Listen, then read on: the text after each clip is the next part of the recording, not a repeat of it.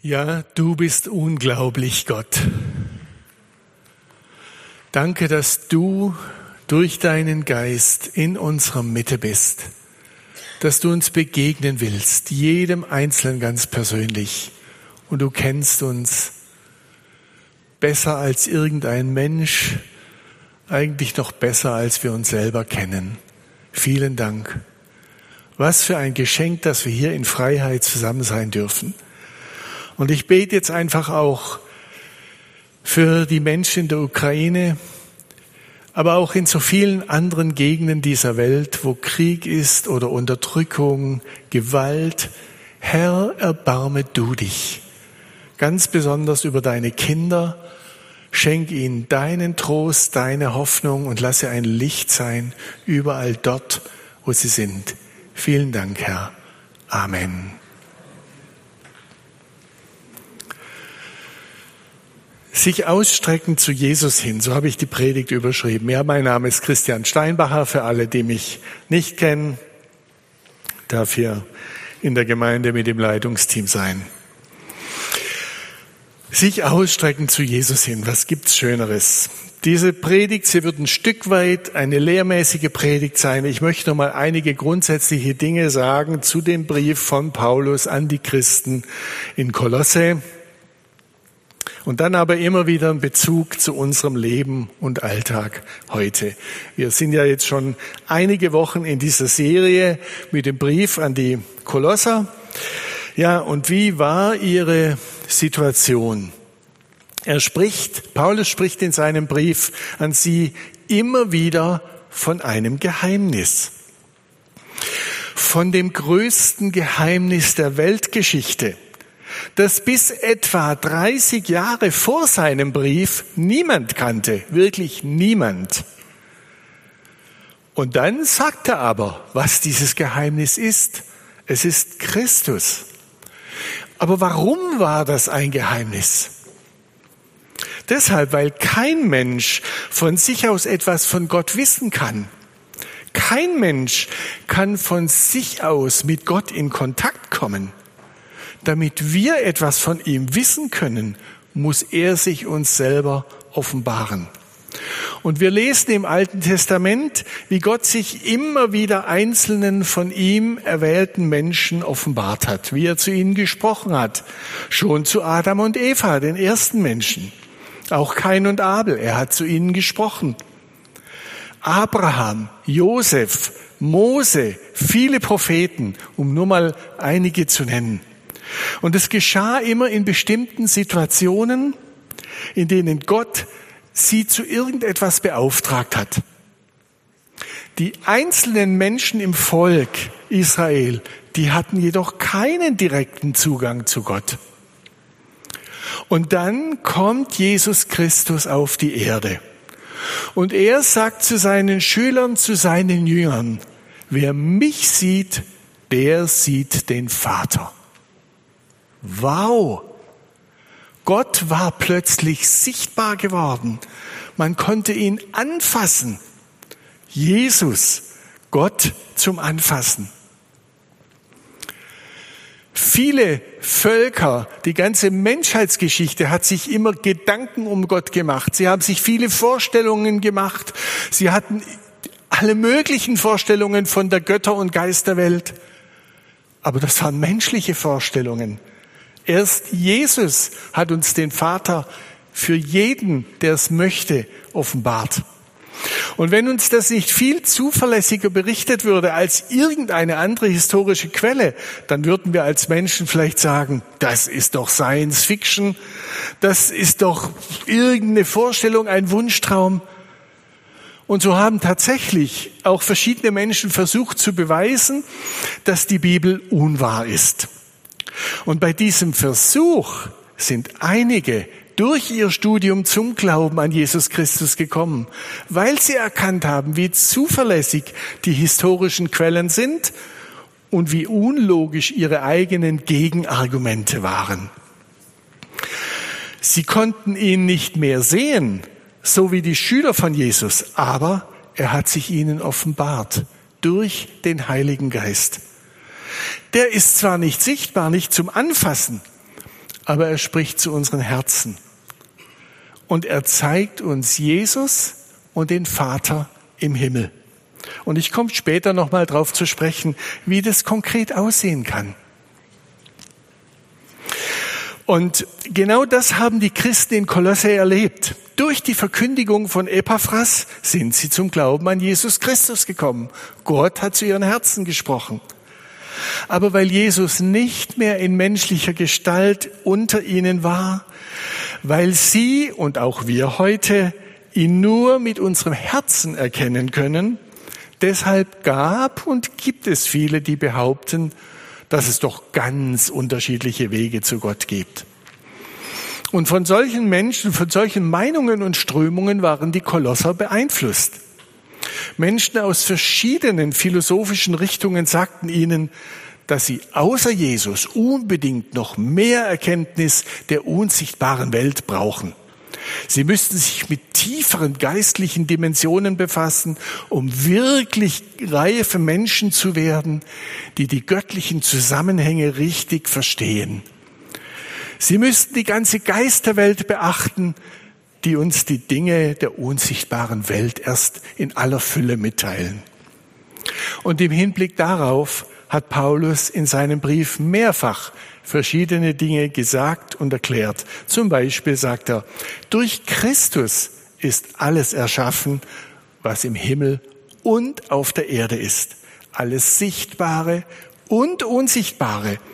Alle Königreiche und Mächte, alle Herrscher und Gewalten. Alles ist durch ihn und auf ihn hin geschaffen. Und das heißt doch, alles kommt von ihm, von Jesus.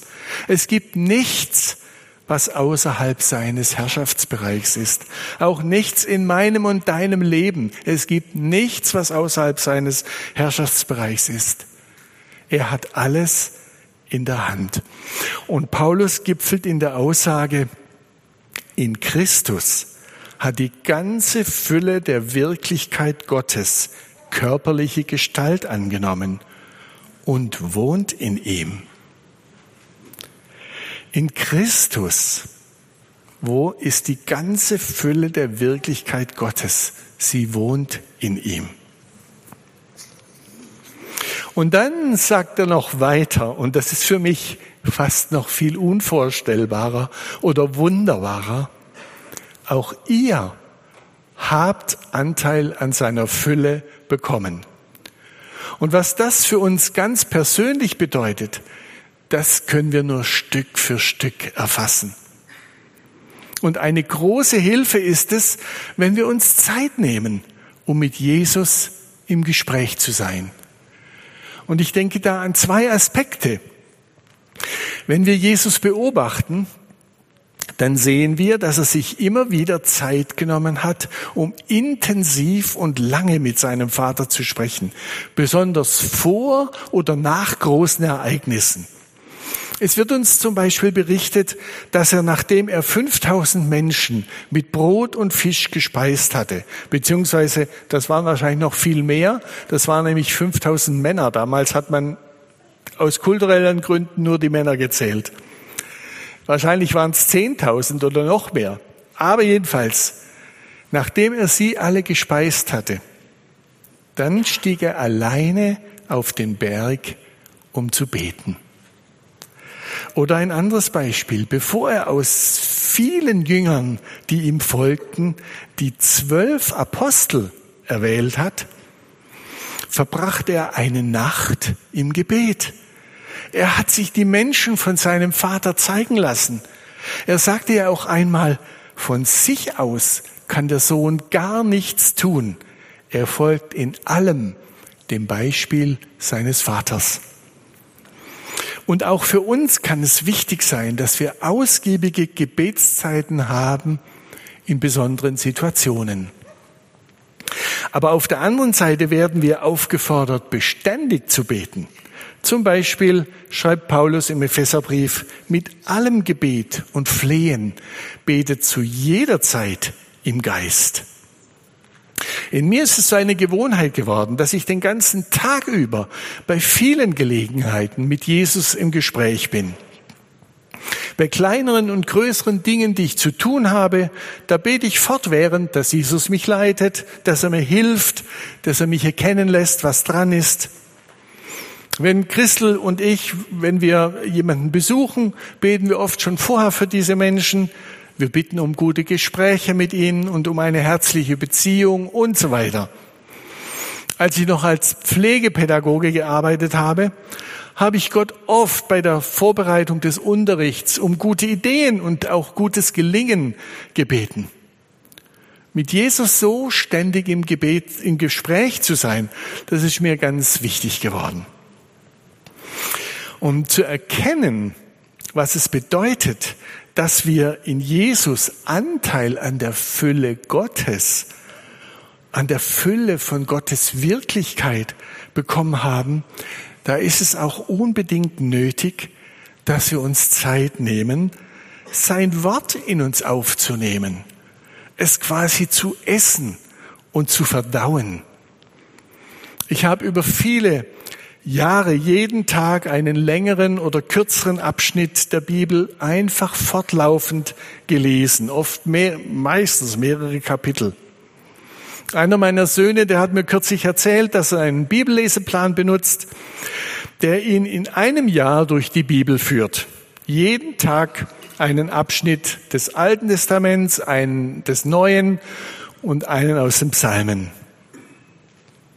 Ich habe mir während meiner Bibellese, wenn ich einen Vers besonders angesprochen hat, dann habe ich mir den oft auf ein Kärtchen geschrieben und dann hatte ich den bei mir, das Kärtchen immer bei mir und ich habe diese Verse längere Zeit immer wieder zwischendurch am Tag gebetet. Und das hat mich stark gemacht. Das hat mich verändert in, in meiner Art. Ich war oft so niedergeschlagen und niedergedrückt als junger Mensch. Gottes Wort hat mich da verändert und hat mich, so dass das immer weniger Kraft über mich hatte, diese, diese negativen Stimmungen, die mich runtergedrückt haben. Manchmal habe ich auch ein ganzes Kapitel auswendig gelernt und es immer wieder laut gesprochen oder gebetet.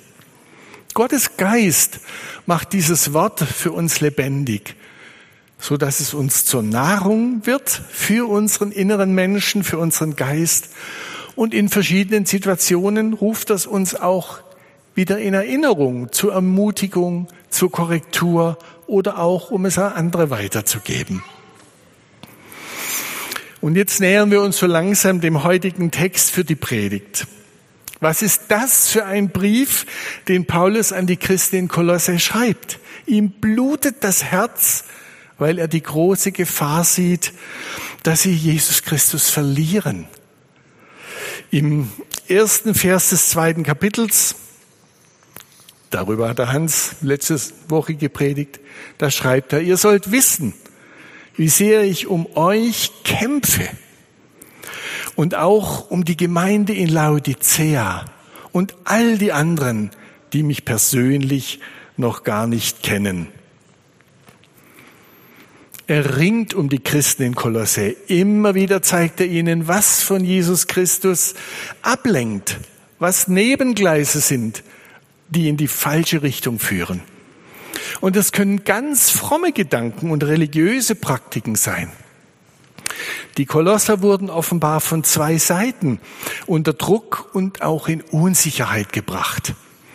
Einmal waren es alttestamentliche Gesetze und Anweisungen, die Gott Israel gegeben hatte. Dazu schreibt ihnen Paulus, lasst euch von niemand verurteilen, nur weil ihr bestimmte Dinge esst oder trinkt oder weil ihr bestimmte Feste oder Feiertage oder Sabbate beachtet. Könnte mir jemand bitte ein Glas Wasser bringen?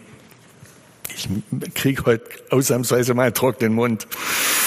Ja, also lasst euch von niemand verurteilen oder kritisieren, heißt in einer anderen Übersetzung, nur weil ihr bestimmte Dinge esst oder trinkt oder weil ihr bestimmte Feste oder Feiertage oder Sabbate nicht beachtet.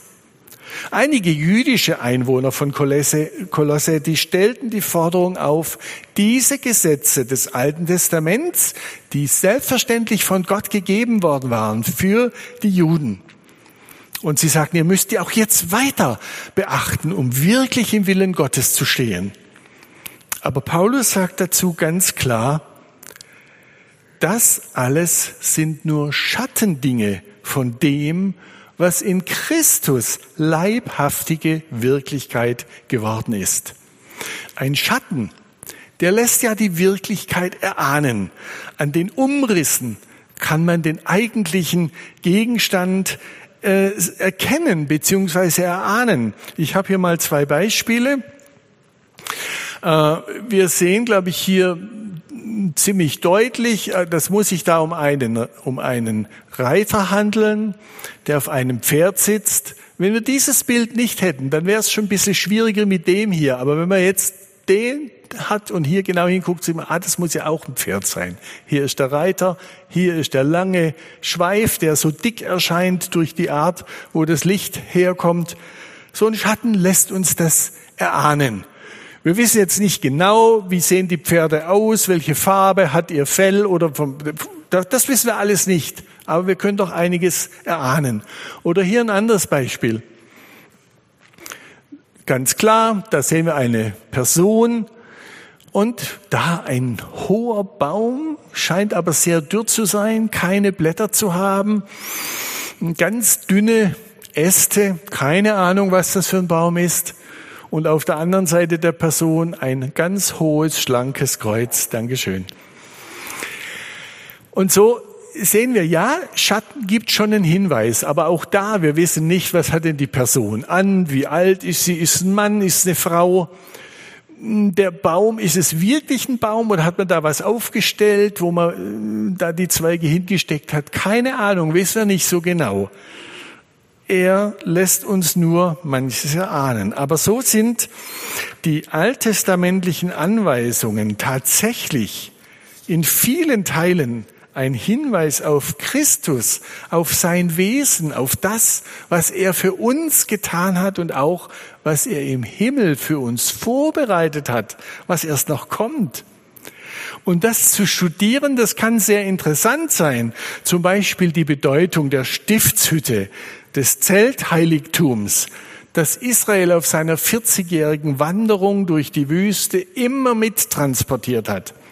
Gott hat Mose, als er auf dem Berg Sinai war, ein himmlisches Vorbild dafür gezeigt. Und er hat ihm dann befohlen, stellt solch ein Zelt her, genauso wie ich es dir gezeigt habe. Und jedes Detail des Baus und der Einrichtung, die Materialien für die verschiedenen Gegenstände, jede Farbe, die verwendet werden sollte, das hatte alles eine geistliche Bedeutung. Und es kann faszinierend sein, sich damit tiefer zu beschäftigen. Man kann da wirklich ins Staunen kommen. Paulus kannte sich mit Sicherheit sehr gut aus in diesen Dingen. Er wurde ja durch den berühmtesten, einen der berühmtesten jüdischen Rabbis unterrichtet, Rabbi Gamaliel. Und er wusste genau, wie wichtig für einen Juden die Befolgung aller Gebote war, die Gott Israel gegeben hatte. Und trotzdem sagt er, Christus ist jetzt gekommen und deswegen, das alles sind nur Schattendinge von dem, was jetzt in Christus leibhaftige Wirklichkeit geworden ist. Und so fordert er die Kolosser auf, dass sie sich nicht mehr den Schattendingen zuwenden. Und er sagt zu ihnen, lasst euch nicht beunruhigen wegen all der vielen Opfervorschriften und Reinheitsvorschriften. Lasst euch nicht beunruhigen wegen der Speisevorschriften und Anweisungen für das Verhalten am Sabbat und so weiter. Das alles waren und sind nur die Schatten des Eigentlichen, nämlich von Christus. Und so hat er es auch den Christen in Korinth und Rom geschrieben. Die einen essen alles, ohne dass ihr Glaube in Gefahr gerät, während andere meinen, sich zu versündigen, wenn sie Fleisch essen. Niemand sollte deswegen auf die im Glauben Schwachen verächtlich herabschauen. Diese wiederum haben nicht das Recht, jemanden zu verurteilen, weil er das Fleisch der Opfertiere isst. Denn Gott hat den einen wie den anderen in seine Gemeinschaft aufgenommen. Und interessant ist in diesem Zusammenhang, dass Paulus nicht sagt, egal wie ihr darüber denkt, egal wie ihr euch in diesen Fragen verhaltet, es ist alles okay. Er bezeichnet schon die einen als Schwache im Glauben, die noch nicht verstanden haben, dass uns der Verzicht auf bestimmte Speisen Gott nicht näher bringt. Aber, oder umgekehrt auch, dass bestimmte Speisen uns auch nicht verunreinigen können. Jesus sagt ja auch mal, was in den Menschen hineingeht, das verunreinigt ihn nicht. Aber was aus ihm herauskommt, aus seinem Herzen, das macht unrein, wenn es böse ist.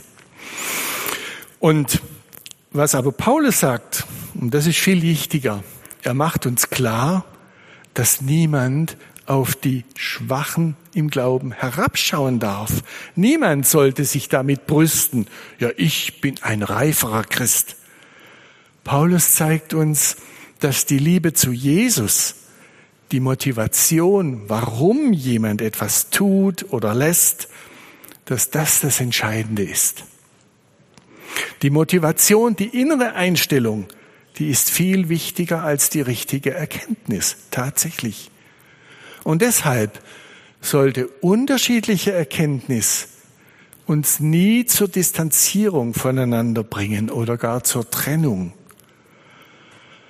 Und ich finde, das ist etwas, das kann auch uns zu denken geben im Umgang miteinander.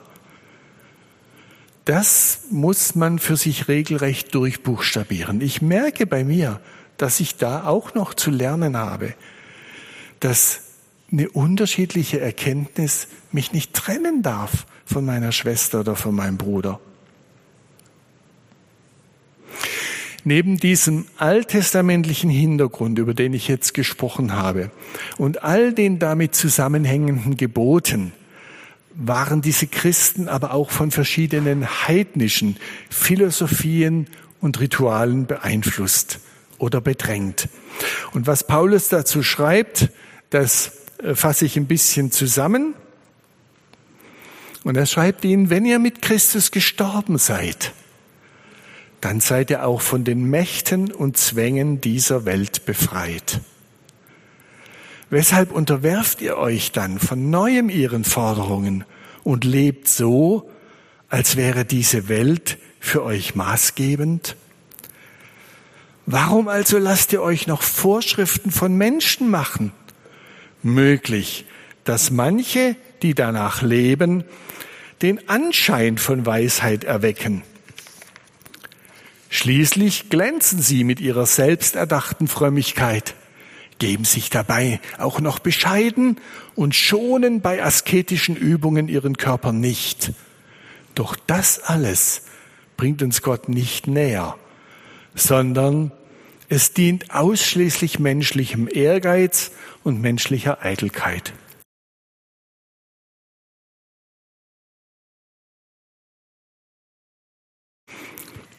Und so hinterfragt und kommentiert Paulus diese Themen aufgrund der konkreten Situation der Christen in Kolosse. Uns heute wird er vielleicht ganz andere Dinge schreiben. Vielleicht, dass wir uns nicht vereinnahmen lassen sollen von dem Trend, sich selbst zu verwirklichen, das bestmögliche Vergnügen zu bekommen, überall nach dem eigenen Profit oder Benefit zu streben.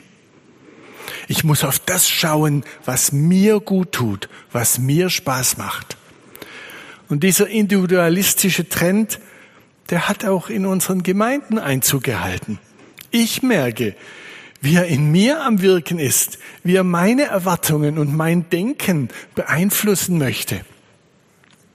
Da sagt man vielleicht, oh, ich habe jetzt so viel gearbeitet, da ist es doch nur recht und billig, dass ich es mir gut gehen lasse dass ich mir dies oder jenes gönne und genieße. Ich glaube, diese Einstellung ist recht weit verbreitet. Und dabei meine ich nicht, dass Gott uns nichts Schönes oder nichts zum Genuss schenken möchte. Vielmehr geht es auch da um die innere Haltung. Sage ich, ich habe doch ein Recht darauf? Oder frage ich vielleicht, Herr Jesus, was möchtest du, dass ich jetzt tue? Wie könnte mein Urlaub aussehen? Für welche Hobbys macht Sinn, dass ich meine Zeit einsetze? Wo sollte ich vielleicht eins streichen, weil es mich davon abhält, mich in deinem Reich einzusetzen? Was soll ich mit meinem Geld machen, das ich nicht für meinen Lebensunterhalt und eine verantwortliche Vorsorge brauche? Und da gäbe es noch viele, viele Fragen. Und ich bin überzeugt, dass Jesus uns bei vielen solcher Fragen ganz viel Freiheit gibt, das zu entscheiden, so in Zwiesprache mit ihm.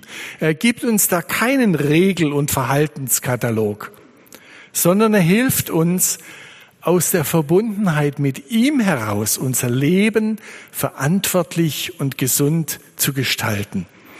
Das wäre noch mal eine eigene Predigt wert, das wirklich ausführlich zu beleuchten. Ich habe diese Gedanken jetzt einfach mal kurz angerissen und so etwas genommen, was vielleicht in unsere Zeit mehr reinspricht als die Probleme und Themen, die die Kolosser hatten.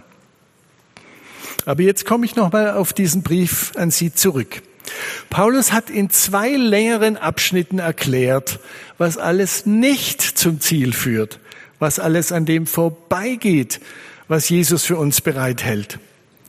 Und zwischen diesen, also einmal diese alttestamentlichen Forderungen und dann auch aus philosophischen Erwägungen raus Forderungen nach Askese und allem Möglichen und Beschäftigung auch wieder mit der Geisterwelt. Und jetzt aber in einem Satz zwischen diesen beiden Abschnitten, da sagt er, um was es ihm eigentlich geht. Und ähm, er fasst das in einem Satz zusammen. Er schreibt, Sie halten sich nicht an ihm, dem wahren Ursprung aller Dinge fest. Doch durch ihn wächst der gesamte Körper. Er wird von den Gelenken und den Bändern gestützt und zusammengehalten. So wird er immer größer und stärker, weil Gott ihm das Wachstum gibt. Hauptsache Jesus, so ist unsere Predigtserie über den Kolosserbrief überschrieben. Und genau darum geht es auch in dem heutigen Textabschnitt. Und dabei geht es Paulus nicht nur um, die um das individuelle Wachstum jedes Einzelnen, sondern es geht ihm um die ganze Gemeinde, um alle Gemeinden, die es damals gab, die er kannte und er bezeichnet sie als den Körper des Christus. Dieses Bild von einem Körper verwendet er für die Gesamtheit aller Christen. Durch Christus wächst dieser Körper, wachsen die Gemeinden. Und es das heißt hier wörtlich, dass der Körper gestützt und zusammengehalten wird durch die verschiedenen Gelenke und Bänder.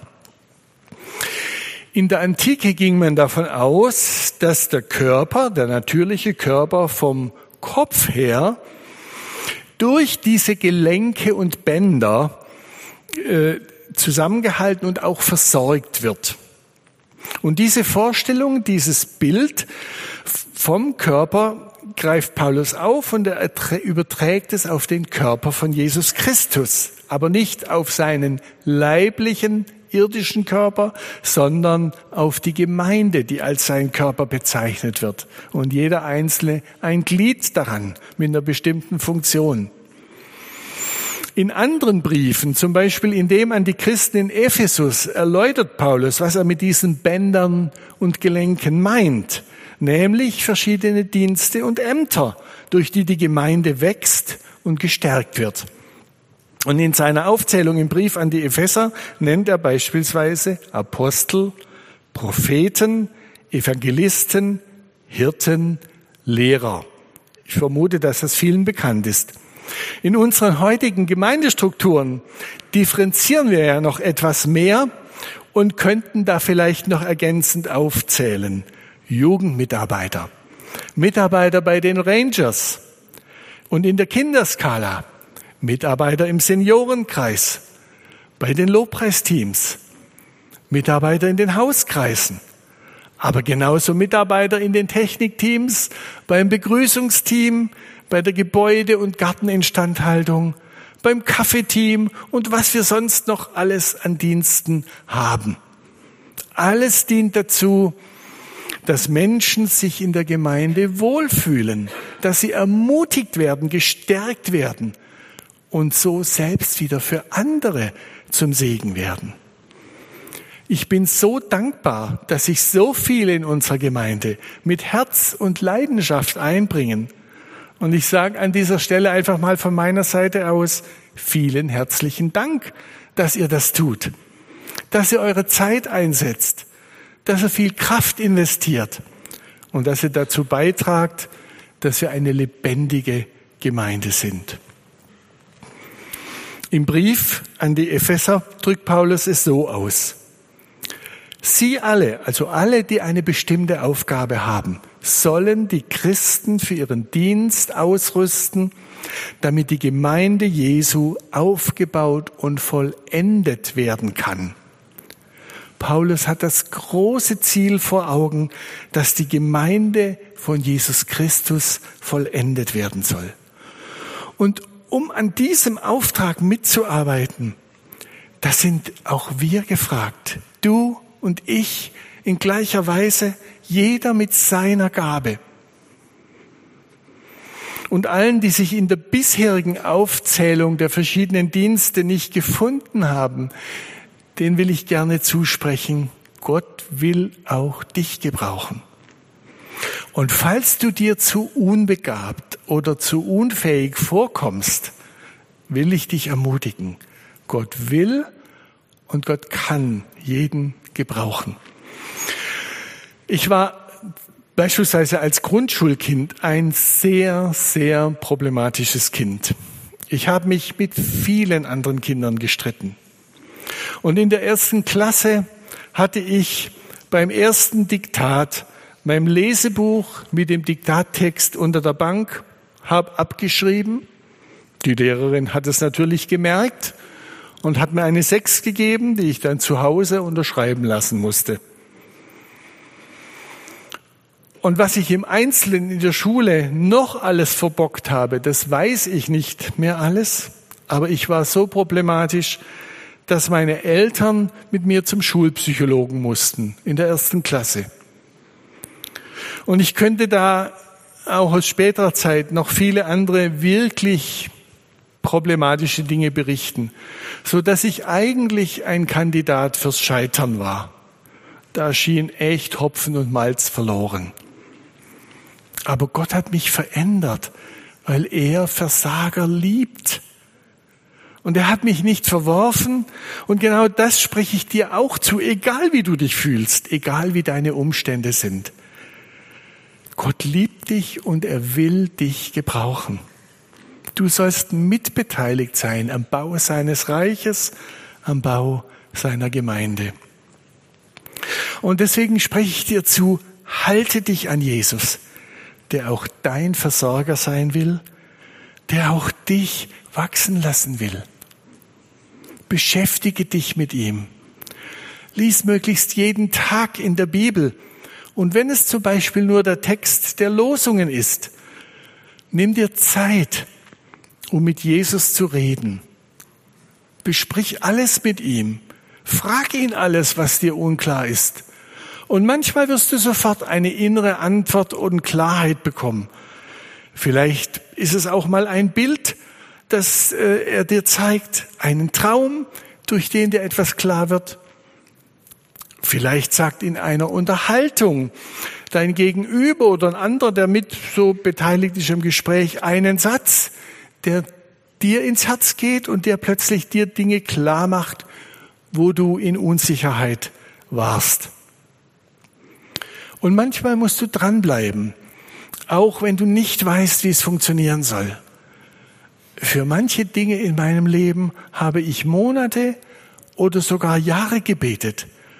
Und manchmal habe ich erst rückschauend erkannt, wie Gott da schon meine Wege vorbereitet hat, durch Dinge, die ich noch gar nicht gecheckt habe. Wir dürfen uns ausstrecken zu Jesus hin. Und wenn wir uns an ihn halten, wenn wir dranbleiben, auch wenn wir gerade nichts merken, von seinem Wirken, dann wird er uns nie enttäuschen. Er kommt nie zu spät. Jemand hat mal gesagt, Gott kommt spätestens rechtzeitig. Und das wünsche ich uns allen, dass wir uns Tag für Tag zu Jesus hin ausstrecken, dass wir jeden Tag bewusst in Gemeinschaft mit ihm leben. So wird unser Leben reich. So werden wir Frucht bringen, ein Segen sein für andere. Und quasi als Nebeneffekt, unser Leben bleibt spannend und es wird nie langweilig. Amen. Ich möchte jetzt eine kurze Zeit der Stille geben, wo jeder überlegen kann, welcher Aspekt ist heute für mich wichtig, was möchte ich in der kommenden Woche umsetzen. Was ist heute für mich wichtig? Was möchte ich in der kommenden Woche konkret umsetzen? Und dann vielleicht noch, das wäre auch sehr gut, mit wem kann ich darüber austauschen, wie das in meinem Leben immer mehr Wirklichkeit wird? Mit wem kann ich darüber austauschen? Weil es tut gut, da auch mit anderen im Gespräch zu sein, ähm, auch dadurch verbindlicher zu werden und vielleicht kannst du das schon gleich nach dem Gottesdienst mit jemand sogar, mit dem du im Gespräch bist. Und wenn wir jetzt dann nach dieser Zeit der Stille eine Lobpreiszeit haben, dann kann jeder Gott eine Antwort geben. Und während der Lobpreiszeit gibt es nochmal ähm, das Angebot für Gebet, für persönliche Anliegen, für diejenigen, die das am Anfang vom Gottesdienst, wo die Zeit zu kurz war, Und da habt ihr nochmal die Möglichkeit, Maria und Alfred werden nochmal vorne im Foyer sein. Aber jetzt lasst uns einfach mal still sein vor Gott.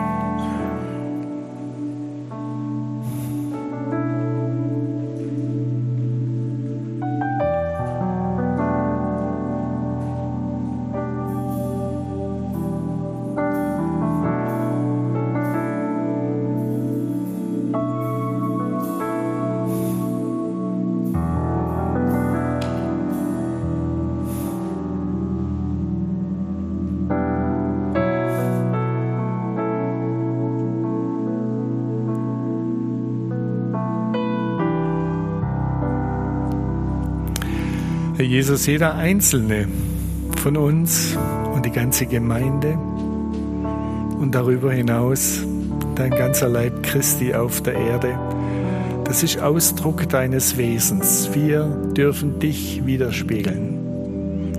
Dazu hast du uns berufen, dazu hast du uns die Würde geschenkt, weil du in uns lebst, wenn wir uns dir anvertraut haben. Jesus, ich bitte dich, dass du uns das Tag für Tag ins Bewusstsein rufst und hilfst so bewusst mit dir zu leben, nicht nur entsprechend unseren menschlichen Möglichkeiten und Sichtweisen, sondern dass du zu uns redest. Ja, du bist ja an unserer Seite, du gehst mit uns Schritt für Schritt, du bist unser bester Freund, einer sogar, der immer da ist auch wenn wir es gar nicht merken. Und du bist so taktvoll, du drängst dich uns nicht auf, aber du ermutigst uns und korrigierst uns auch, wo es wichtig ist. Und dafür danke ich dir, Herr, dass du uns so im Blick hast, aus voller Liebe. Danke, Herr, dass du auch jetzt mitten unter uns bist, dass du zu jedem Einzelnen gesprochen hast. Oh, danke Jesus, dass wir uns ausstrecken dürfen zu dir hin. Amen.